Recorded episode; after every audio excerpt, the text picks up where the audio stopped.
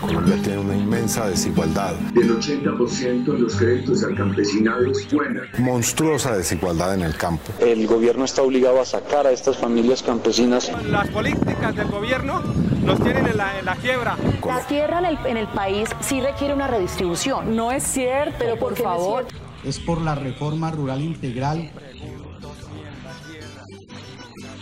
que acabe con el latifundio y le entregue la tierra a los pobres. La vocación agrícola es del que quiere trabajar la tierra. Primera falacia. Es por reconocimiento de los derechos históricos de los pueblos indígenas. ¿Quiénes somos? ¡Campesinos! El reconocimiento a la propiedad colectiva inalienable. De... El tal paro nacional agrario no existe el 0.4% de los propietarios tiene el 40% de las tierras. Todos nos sometemos, pero ya se acabó. Le aseguro que es un gringo o un dueño de este país.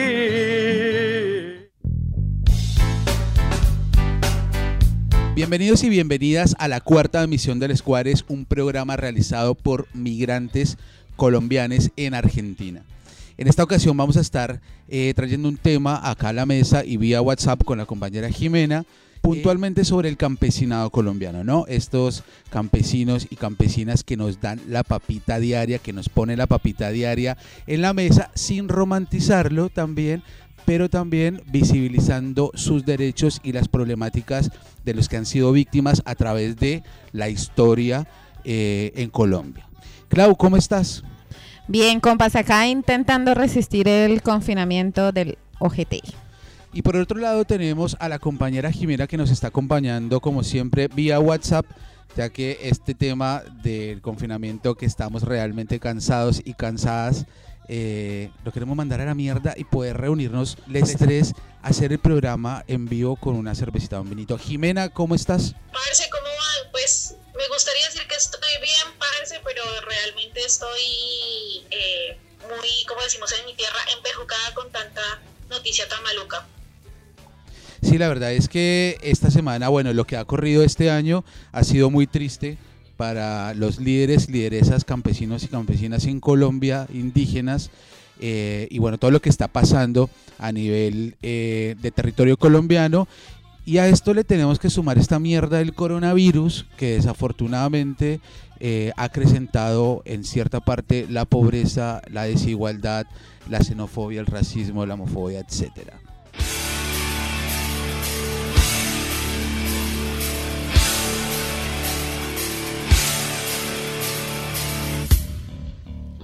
La causa fundamental de la violencia en Colombia ha sido la inequitativa repartición de la tierra, que en el escenario mundial es una de las más desiguales. Estas desigualdades han conducido a la lucha de los sectores excluidos o marginados del país. Dichos hechos han llevado a la reivindicación de sus derechos que les han sido arrebatados desde la independencia del país. La población campesina no se ha visto exenta del problema de la exclusión. Los sectores rurales han visto siempre vulnerados sus derechos de acceso a la tierra y por ende al de la propiedad. Colombia ha sido un país históricamente agrario. Durante mucho tiempo, la economía del país ha dependido en gran parte de la producción agrícola. Paralelo a esto, los grandes terratenientes han acumulado su capital con base en la explotación de los campesinos que se han visto convertidos en arrendatarias, aparceros, peones, campesinos desempleados y desplazados sin tierra. A comienzos del siglo XX encontramos las primeras organizaciones campesinas con intenciones reivindicativas como mejora de la tierra e independencia como sujeto social y productivo. En este contexto de problemática rural nacen las primeras guerrillas de autodefensa con una orientación liberal y posteriormente comunista según la influencia política.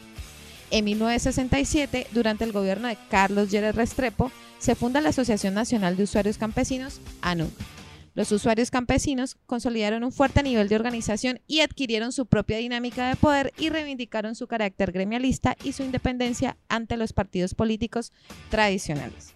Han sido décadas de violencia y hostigamiento por parte del Estado y de grupos paramilitares que han intentado silenciar la lucha del movimiento campesino, que reivindican el acceso y tenencia de la tierra, reforma agraria integral, defensa de los derechos humanos, defensa del ambiente y por el acceso a necesidades básicas como infraestructura y servicios.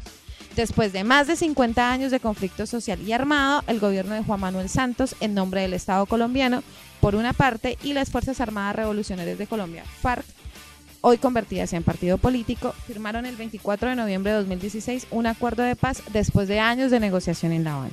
Uno de los objetivos fundamentales de los acuerdos de paz es la transformación estructural del campo, cerrando las brechas entre el campo y la ciudad y creando condiciones de bienestar y buen vivir para la población rural.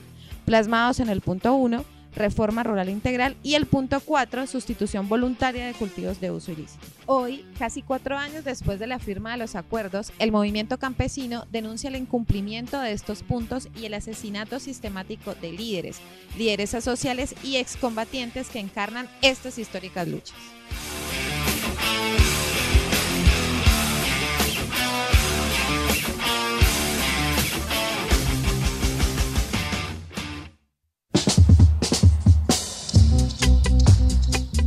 Este recorrido histórico que nos abre eh, a un primer bloque del Escuares, donde vemos evidenciado obviamente eh, la situación del campesinado históricamente en Colombia, ¿no?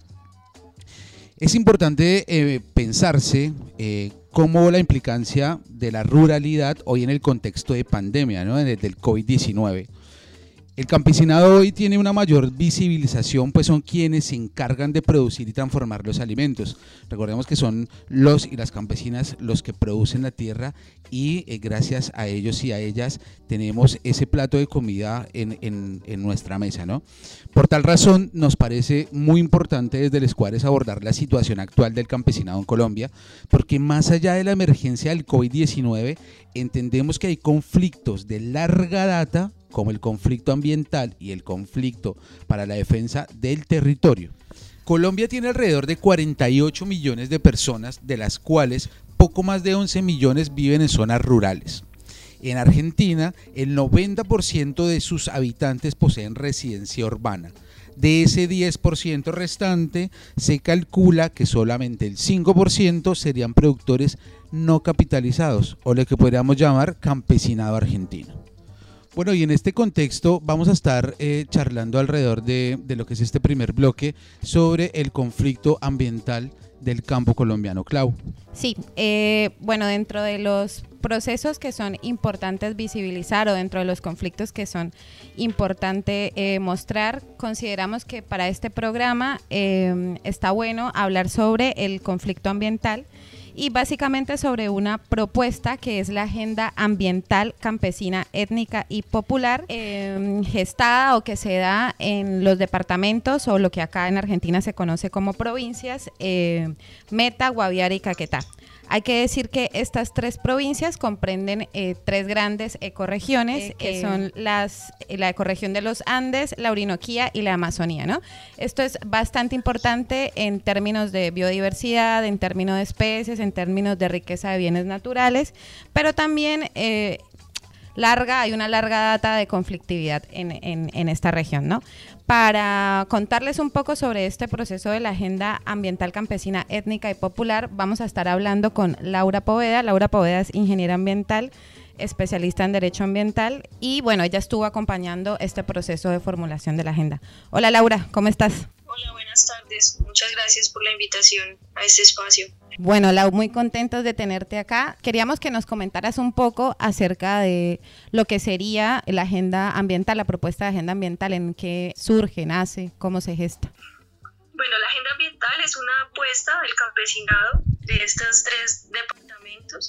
Surge como una iniciativa para gestar un escenario de, de diálogo es, es, es, importante resaltar que el campesinado en repetidas ocasiones se ha acercado al gobierno buscando un diálogo para dar solución a un conflicto por el uso del suelo. Eh, esta agenda reúne dos elementos, uno que es al interior de las áreas protegidas y otro por fuera.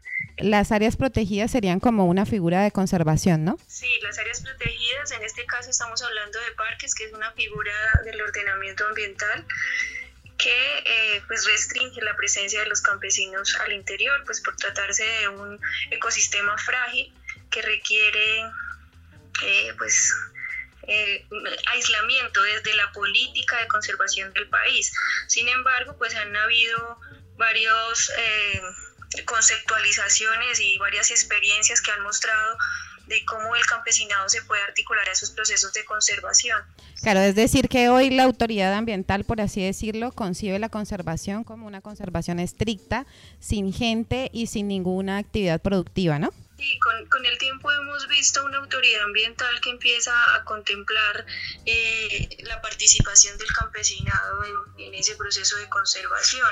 Sin embargo, cuando nos remitimos al marco normativo, encontramos que aún no, no hay ese cambio en, en, la norma que permita viabilizar esos procesos de, asentamiento del campesinado allí en, las, en esas figuras de protección. Sin embargo, la agenda precisamente eso es lo que busca, entrar en ese diálogo que nos permita eh, generar alternativas de solución, que nos permita replantear esa forma de habitar, que nos permita comprender que, que la naturaleza tiene una relación con el ser humano y esa relación se puede dar bajo otros términos y esos son los términos que se concertan y yo observo un campesinado dispuesto a, ese proceso de concertación.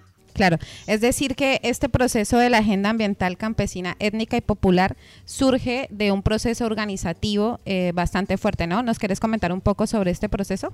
Claro, eh, uno de los elementos más fuertes de estos territorios son sus procesos organizativos. Es, eh, cabe resaltar que los asentamientos humanos que se gestan allí se dan fruto de unos procesos de colonización en un ecosistema que es, si bien es vulnerable, también es un ecosistema que adaptarse a él representa eh, de, de, varios, requiere de varios elementos que el campesinado lo logró a través de ese trabajo comunitario, ese trabajo conjunto, ¿sí? la misma eh, dificultad del terreno para la adaptación generó que ellos eh, propiciaran, gestaran, constituyeran organizaciones campesinas y así poder eh, habitar este, este territorio. Entonces, uno de los elementos más fuertes de allí es, son esos procesos organizativos. Claro, porque, o sea, digamos, es, son regiones que han sido bastante golpeadas, digamos, por el conflicto social y armado, pero también por una falta de reconocimiento de la tierra. Digamos que la, tenencia de la tierra es un, eh, una parte fundamental del conflicto, pero también el avance de la frontera agrícola, ¿no? Sobre, digamos, sobre, sobre estos territorios. También eh, lo que se conoce hoy como, bueno, como uno de los puntos de, de los acuerdos de paz, la sustitución eh, voluntaria de cultivos de uso ilícito en donde, bueno, vemos y hacemos la denuncia que eh, no se han dado las garantías necesarias para poder cumplir con este punto. ¿Vos qué pensás, Lau? Sí, claro, precisamente el conflicto surge porque al campesino no se le ha garantizado su derecho de acceso a la tierra. Y no solo acceso, eh, el uso y la tenencia, que son tres elementos que desde el punto uno de los acuerdos de la reforma rural integral eh, no se ha cumplido. Precisamente los acuerdos nacen, o este punto de los acuerdos nacen porque es uno de los derechos más violados en nuestro país. Bueno, sumado a otros sin número de derechos, pero en el contexto que estamos hablando, esa garantía de acceso a la tierra es violada. Eh, esos procesos de colonización que se dan en este territorio se han eh, gestados por, el, por ciertos gobiernos, a través de, las instituciones del Estado y en un momento determinado se empieza a catalogar al campesinado como, eh, como un delincuente, a estigmatizar su, su, su habitar en estos territorios, pero, pero se desconoce que, que si bien el campesinado ha llegado a habitar estos territorios es porque se le ha negado ese, ese derecho bueno, Lau, y por último, eh, nos gustaría preguntarte si tenés conocimiento de cuál es la situación actual o, digamos, cómo básicamente desde el proceso organizativo campesino se ha venido abordando el contexto del COVID-19, el aislamiento social, de la pandemia. Eh, no sé, hemos tenido conocimiento de muchas organizaciones que están haciendo trueque, intercambio de alimentos, que también están eh, haciendo mingas para acercar el alimento a, a ciudades. ¿Vos qué nos podrías comentar sobre esto? Ese es otro de los elementos a, resaltar de esos procesos organizativos que se desarrollan en este territorio, precisamente como son territorios abandonados por el Estado, donde era mucho más evidente la ausencia de, un sistema de salud que respondiera a una crisis como esta. de un modelo que respondiera, eh, los campesinos en sus organizaciones han desarrollado protocolos, protocolos desde ese proceso organizativo para, para resguardarse, para protegerse, para para reglamentar el, acceso al territorio y, pues de cierta manera evitar los contagios porque ellos son conscientes de que no contaban con centros de atención y que no contaban con medidas que pudieran garantizar. Y la medida más efectiva era la restricción del acceso de, de, de otras personas que provienen de otros lugares. Entonces ha sido muy fuerte eh, las iniciativas que se han adelantado, que van desde protocolos hasta la instalación en puntos estratégicos de, desinfección y de regulación del movimiento de, de las personas al interior del territorio. Hemos encontrado que debido al rol que han desempeñado las organizaciones campesinas frente al desarrollo e implementación de protocolos para garantizar la seguridad, han sido estigmatizados por algunos actores del territorio eh, señalándolos de pertenecer a iniciativas o estar bajo el mando de algunos grupos al margen de la ley, pero pues eh, los que conocemos el territorio evidenciamos que allí el trabajo comunitario y las iniciativas de las organizaciones son eh, producto de ese valor que tiene el trabajo comunitario, el bienestar común, de ese, esa territorialidad que los hace a ellos diferentes al resto del país, porque han crecido o, se han forjado en la ausencia del Estado. Entonces, como que eso de cierta manera genera que se creen alternativas y no se espere las ayudas del gobierno, sino que desde sus iniciativas comunitarias lo, los construyen. Bueno, Lau, muchísimas gracias por participar de este cuarto programa de Les Cuares. Esperamos contar con vos eh, nuevamente en, un próximo programa. Les recordamos que la compañera eh, nos da esta comunicación vía WhatsApp desde el departamento del Meta en Colombia. Muchísimas gracias, Lau, y un abrazo fuerte. Muchas gracias a ustedes por permitirnos hablar.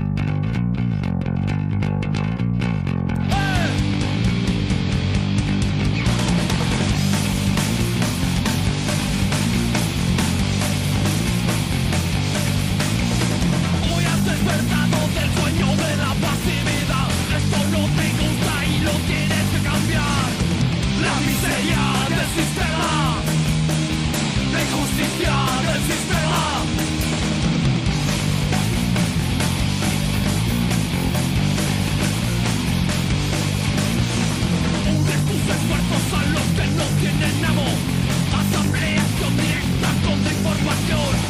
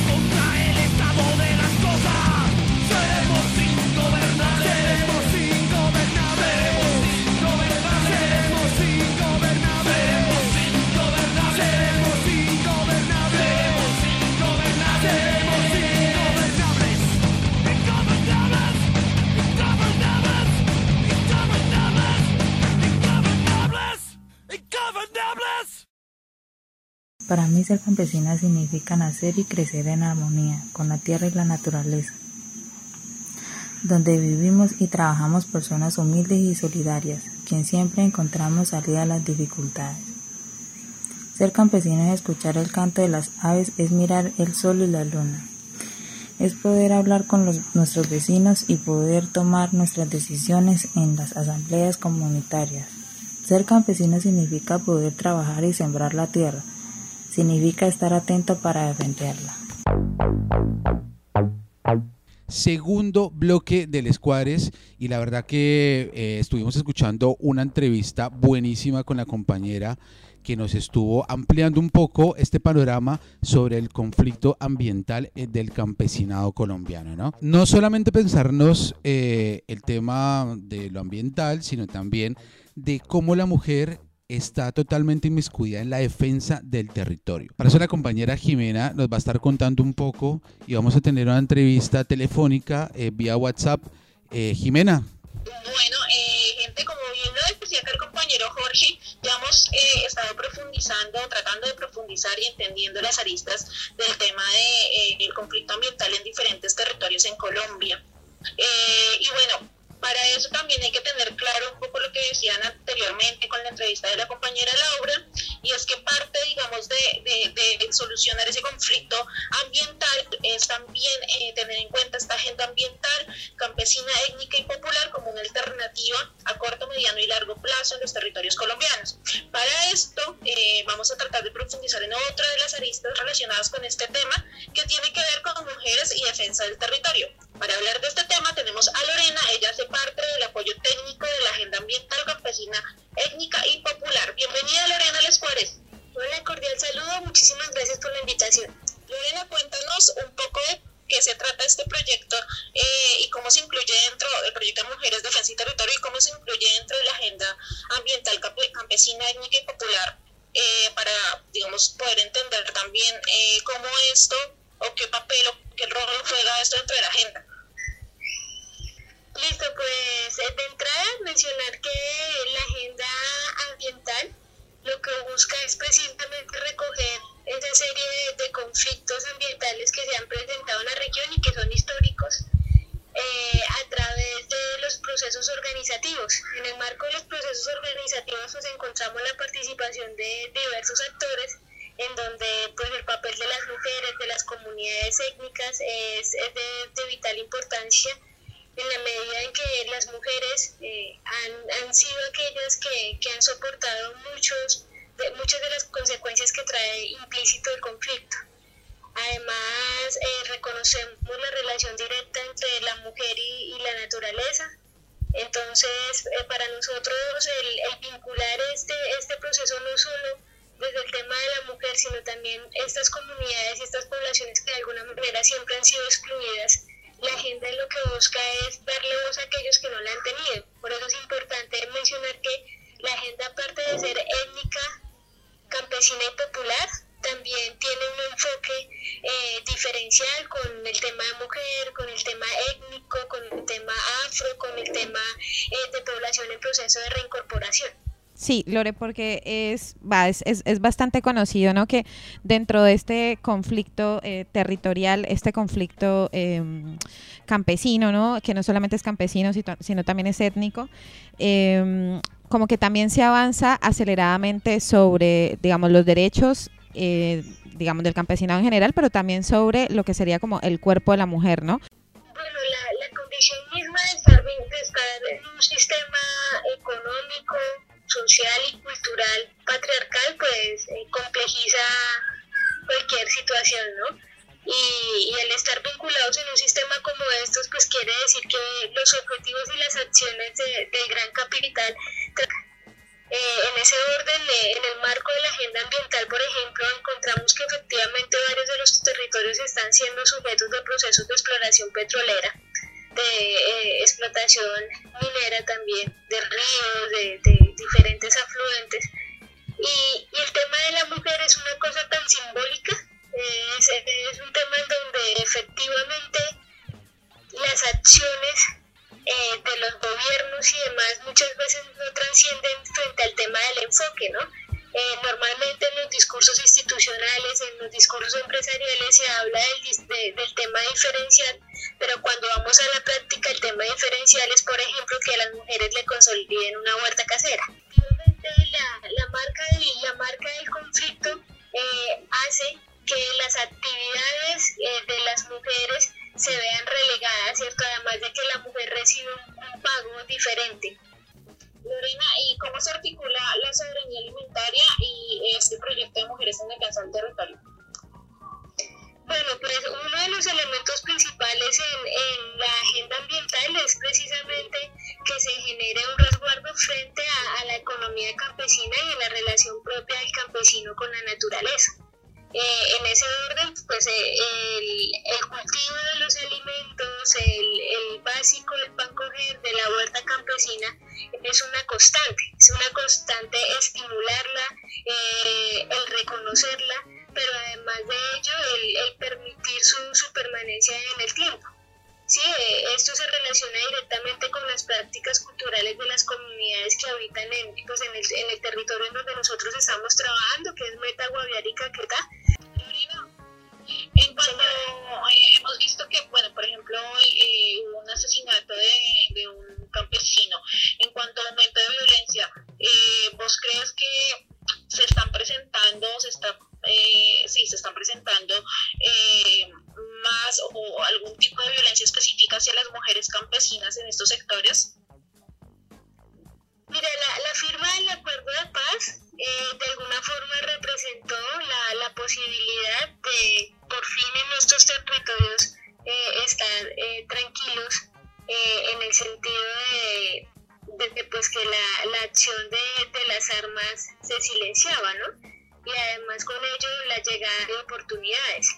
Sin embargo, el incumplimiento sistemático del gobierno frente a esos acuerdos pactados con la insurgencia, pues ha provocado que diferentes expresiones armadas eh, tengan presencia aún en el territorio. Y más allá cuando el tema de la, la mujer se ve violentada en dos vías. Primero, si eres dirigente y eres violentada de manera pues directa, causan la muerte, violan tu cuerpo, generan marcas, ¿cierto? Pero además de eso, si eres esposa o compañera de un dirigente, pues te matan a tu esposo, el padre de tus hijos, el, el núcleo familiar se rompe. Entonces, de manera directa o indirecta, la mujer está siendo afectada. En un caso puntual, eh, una, la, la, una compañera de defensora de derechos humanos, pues ya es la tercera vez que le ha atacado salir huyendo de su casa precisamente porque buscan silenciar sus dos y sus demandas. Entonces, eh, la, la, clara violación de los derechos humanos en Colombia y el buscar silenciar esos liderazgos innatos de los territorios eh, es algo que no se puede ocultar. A la fecha ya vamos en este año 100 líderes asesinados. Bueno, ahí teníamos a Lorena, ella es parte del apoyo técnico de la Agencia Ambiental Campesina Étnica y Popular. Muchas gracias, Lorena, eh, por estar en las cuadras, por explicarnos eh, una de las, de, las, de las tantas entrevistas que tiene esta agenda ambiental. Gracias a ustedes. Bueno, realmente es interesante pensarse eh, el papel de la mujer de la defensa del territorio.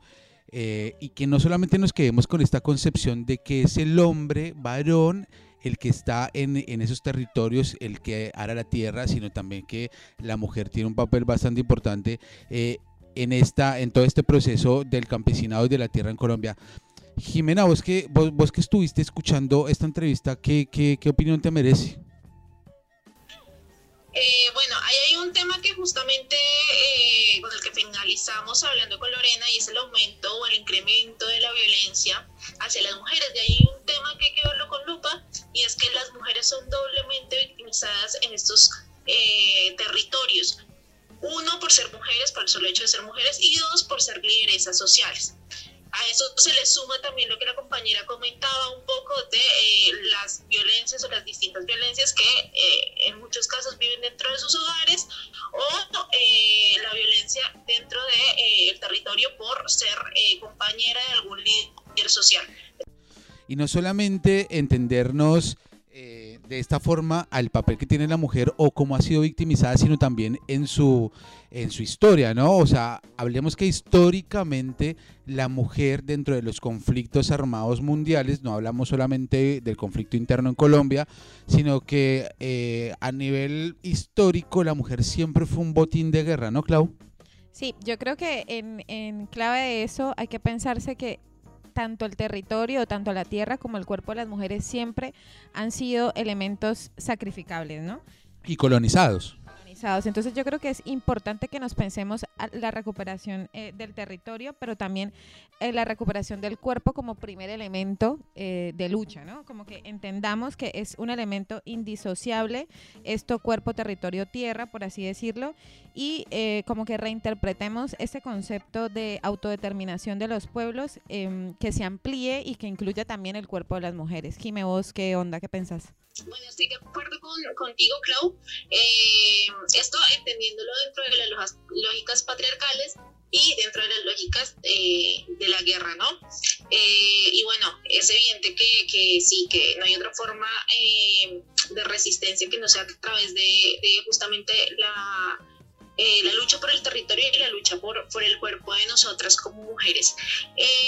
bueno, y a eso también le quería agregar que eh, se nos está olvidando una parte muy importante de la feminización de la pobreza en esos territorios.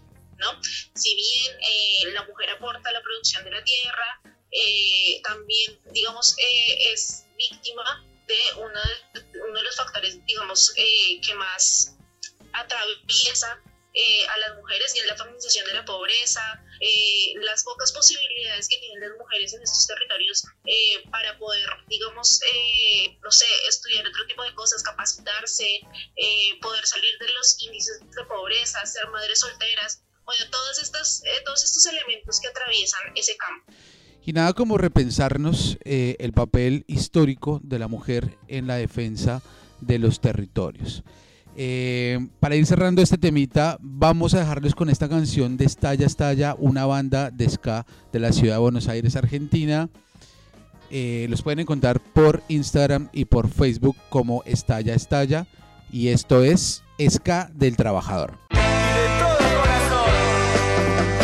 Estalla, estalla,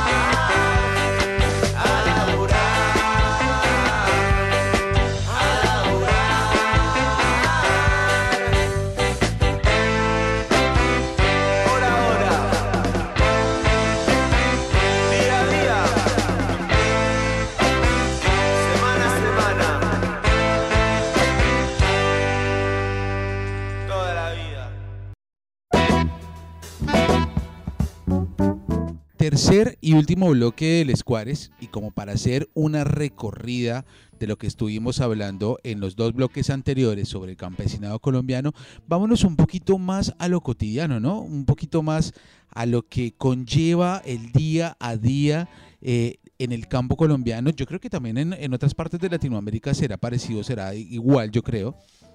Eh, pero es esto de cómo se cocina. ¿Cómo se cocina en el campo, Clau?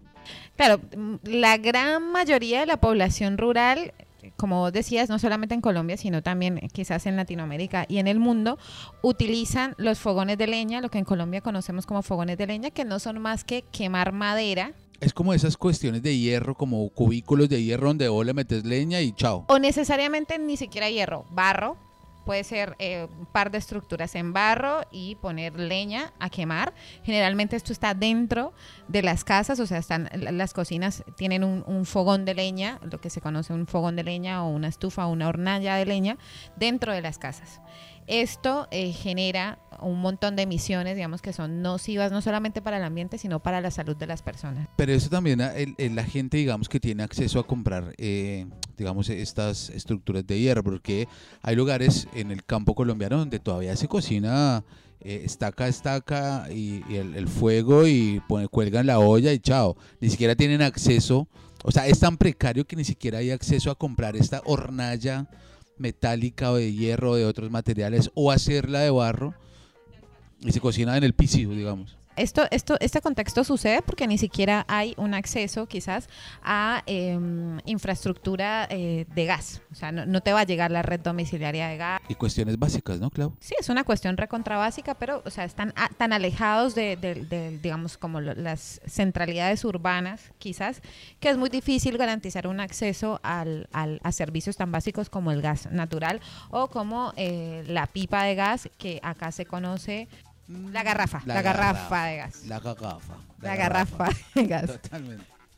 Pero, y esta, y esta garrafa de, de, gas acá, para la gente que nos escucha en Argentina, sabe que el precio eh, no es el, digamos, como que no es el asequible, no es el, el precio justo para personas que viven, no sé, en el conurbano profundo, que viven en el interior y que difícilmente llega este tipo de, de, y que no es fácil. De garrafas, de, garrafas o pipetas. Sí, no es, no es fácil, digamos, llegar, llevar, esto es pesado, no es fácil llevar si no tienes un auto, si no tienes la forma de movilizar, no es fácil llevar. Aparte yo creo que se cobra más también porque, digamos, en algunos lugares el servicio de... Eso, esto me hace recordar, me hace recordar cuando estuve en Perú, porque en Perú, en Lima, lo vi en muchos barrios y transportan las pipetas de, de gas o las o las garrafas en moto. Es una cosa de locos, es un peligro. O sea, el chabón se estrella y explota todo el barrio. Es una locura.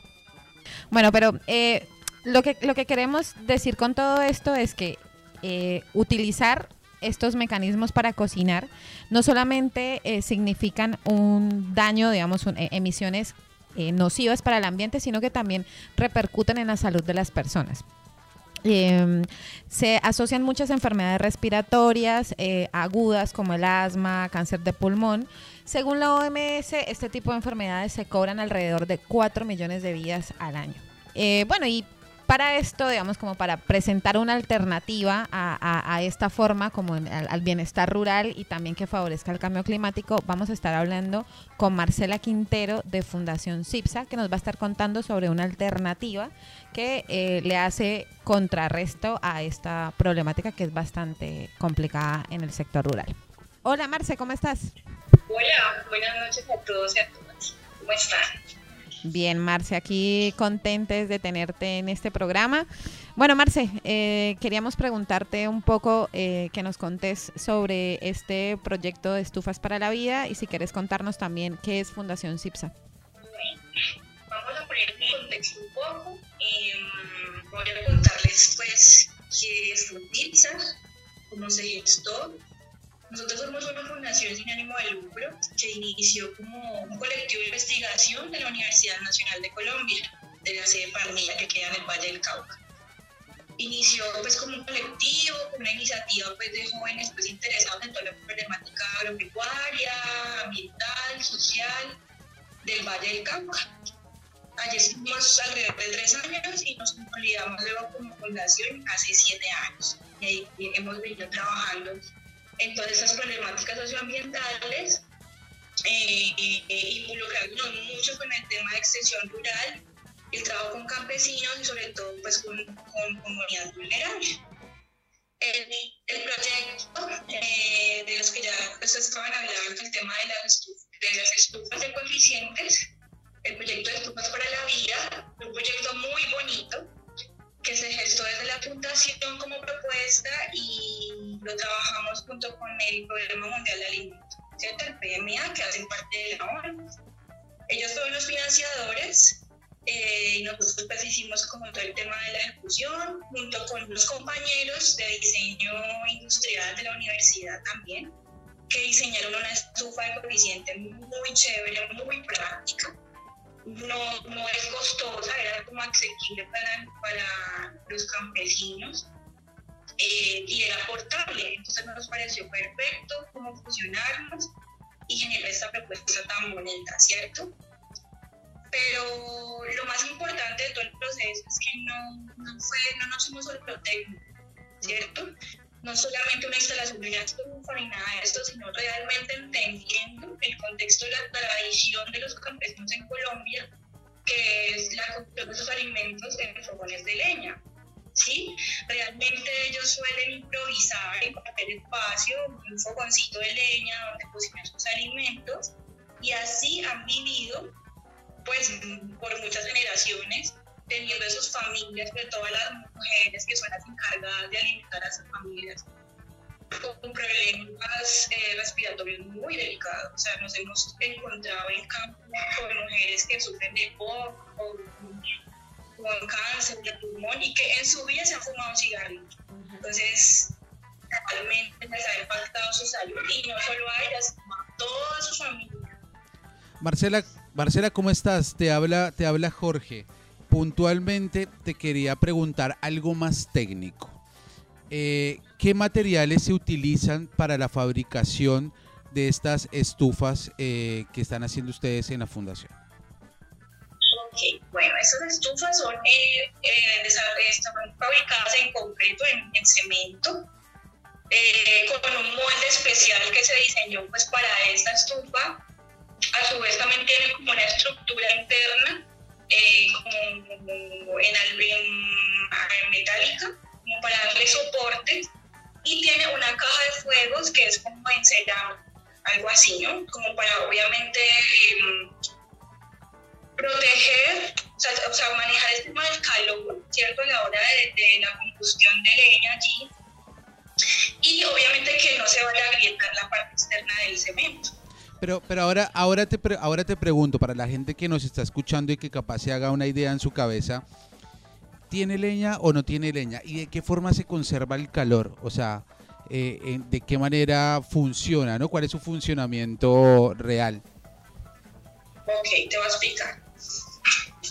Este, este, este fogoncito es como de aproximadamente de dos puestos, ¿cierto? Es de forma rectangular eh, como te decía, en su interior tiene una cavidad eh, que está, o sea, tiene su caja de juegos, o sea, haz, de cuenta la estructura en segundo, ¿cierto? Y dentro de sí viene una caja de juegos que es, viene una estructura como en cerámica. Allá adentro donde se va a conservar el calor, ¿cierto? Donde, donde se va a poner también la leña para la combustión. ¿Me hago entender? Entonces, para que eso sea eficiente, la leña tiene que ser en unos trozos más bien pequeños, que también eso nos beneficia mucho para el uso de la leña, para que no sea indiscriminada, ¿no? Entonces, son trozos pequeños, es más eficiente el uso de la leña. Entonces, así también generamos conciencia en cuanto al, impacto que generamos en el bosque nativo para la obtención de esta leña. Y eh, gracias a esta cajita de fuegos, que es como que lo que lo hace también como especial, se conserva muy bien el calor y está en combustión constante y ahorrando leña, ¿no? Entonces, ustedes ven las es, es una estética muy sencilla, pero es supremamente práctica, supremamente práctica, que es lo que necesitamos pues, en ese tipo de proyectos. Marcela, ¿y cuántas familias han visto beneficiadas con, con este digamos, con, con lo que ustedes están haciendo, con la iniciativa que están llevando a cabo? Bueno, les cuento, nosotros iniciamos así como, como con iniciativa propia con los compañeros. Iniciamos en la zona alta, yo me encuentro en el municipio, de Palmira. Y en el municipio de Palmira hay un corregimiento que se llama La Buitera, que es una región preciosa. En la zona alta, que se llama El Arenillo, que estamos justo en el pie del monte de la cordillera central, allí en la parte más alta, donde están en contacto con el oso de Anteo, o sea, allí por allá no hay más casas. Allá iniciamos, en la zona más alta, con aproximadamente seis familias. Allá les empezamos a instalar las estructuras, iniciativa de nosotros. Luego, ya con, la, con el Programa Mundial de Alimentos, eh, se generó recursos para 20 familias más. Entonces, en total, en esta región vamos pues con 26 familias aproximadamente. Y la idea es seguir generando pues como recursos para llegar a más casas y a más familias. Ellos están muy felices pues, con, el resultado y con, con todo esto, ¿no? Marcela, una pregunta, digamos, que para que la gente sepa más o menos alrededor de cuánto puede llegar a costar la fabricación de una de estas estufas. Les voy a explicar. Aquí en Colombia se manejan unos modelos de estufas eficientes que es contradictorio, me parece a mí muy, muy gracioso porque quienes la comercializan tienen un valor aproximado de 2.500.000. millones ah, una locura, es un montón de plata. Son, eh, pues tienen varias cositas y todo esto, ¿no? Pero para un campesino acceder a una estufa de esta es muy complicado, ¿sí?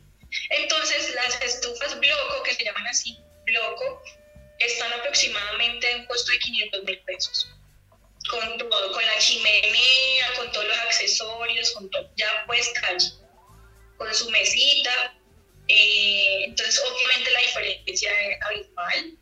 Y pues, obviamente, todas estas que han sido instaladas han sido subsidiadas.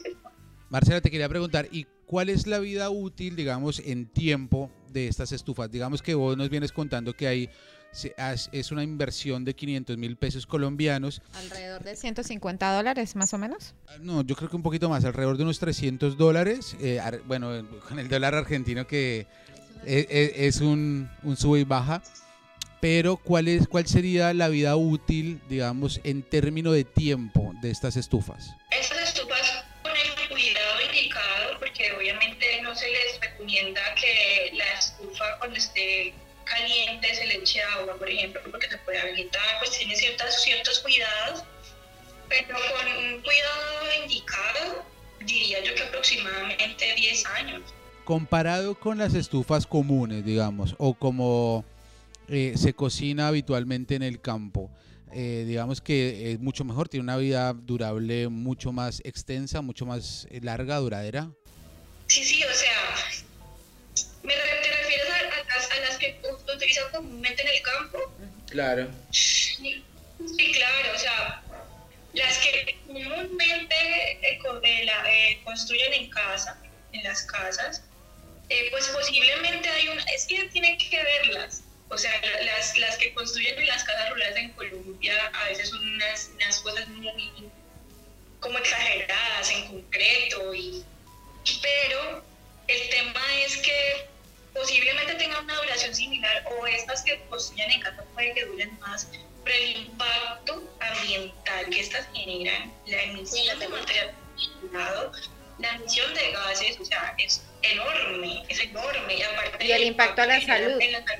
Claro, el impacto a la, salud, ¿no? La salud de las familias es impresionante. O sea, esto es de tener uno en casa todo el tiempo, ¿sí? Entonces, no se compara pues como con la, el bienestar que genera esto en serio, tener ese tipo de estufas eficientes y ya ellos ven el cambio, o sea, ellos son aterrados pues viendo cocinando en casa y que ya no tengan este problema, ¿sí?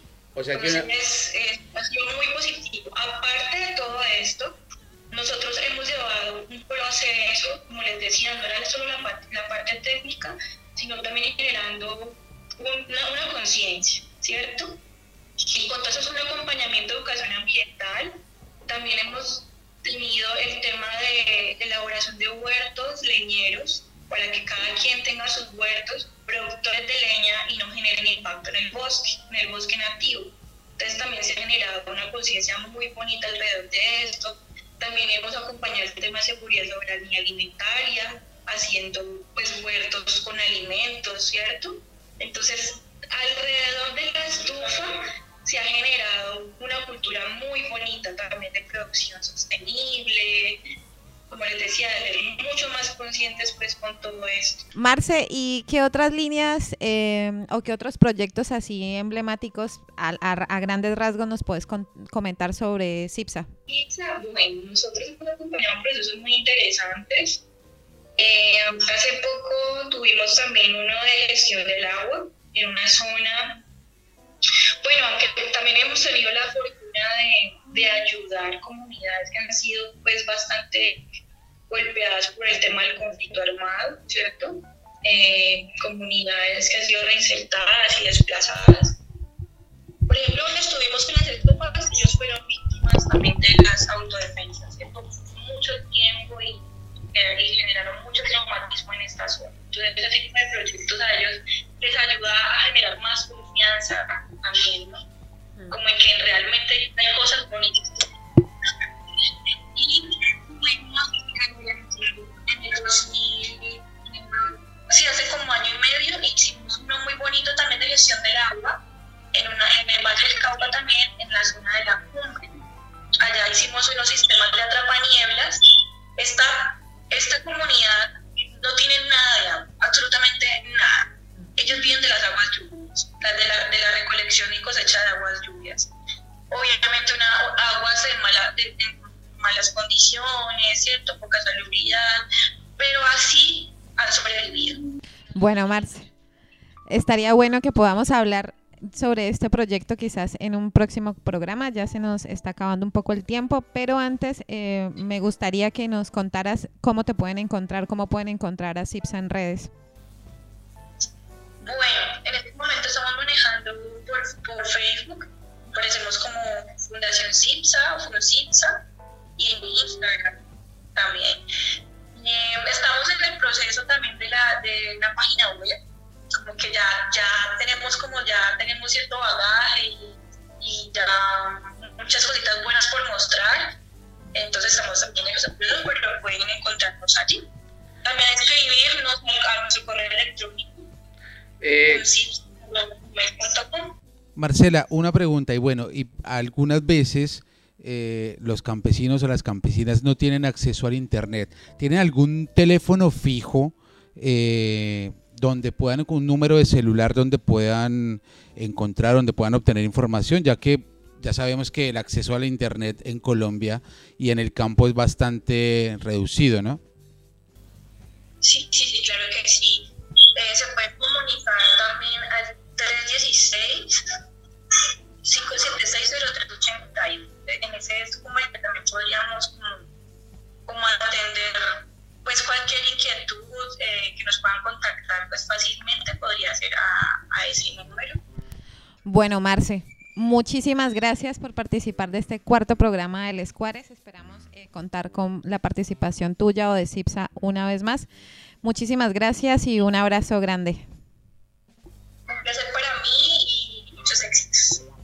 Y bueno, para la gente que nos está escuchando, que nos sigue por este programa del Escuares, les recordamos que pueden buscar por vía Facebook a CIPSA como C de casa y P de perro, S de sapo y A de almendra. Se las decimos así porque así para si no es difícil. CIPSA lo pueden encontrar por esta red social de Facebook.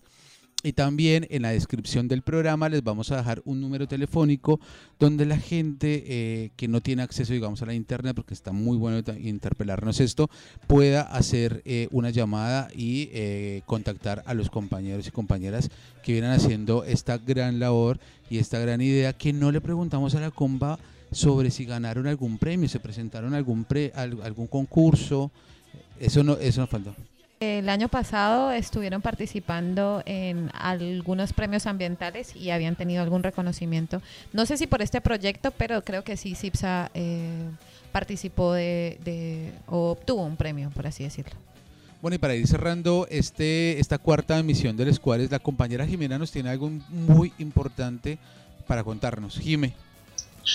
Eh, bueno, Jorge, sí, infortunadamente en la madrugada del día de hoy, lunes 18 de mayo del 2020, tropas del Ejército Nacional, al parecer miembros del batallón Hermógenes Maza, dispararon indiscriminadamente contra campesinos que se hallaban en el refugio humanitario organizado por las comunidades del Cacatatumbo en la vereda de Tutumito y vigilancia en la zona rural del municipio de Cúcuta, capital del departamento de Santander. El trágico saldo de esta acción violenta contra el campesinado fue la muerte de Emérito Digno Buendía Martínez, campesino de 44 años, que deja huérfanos a seis hijos.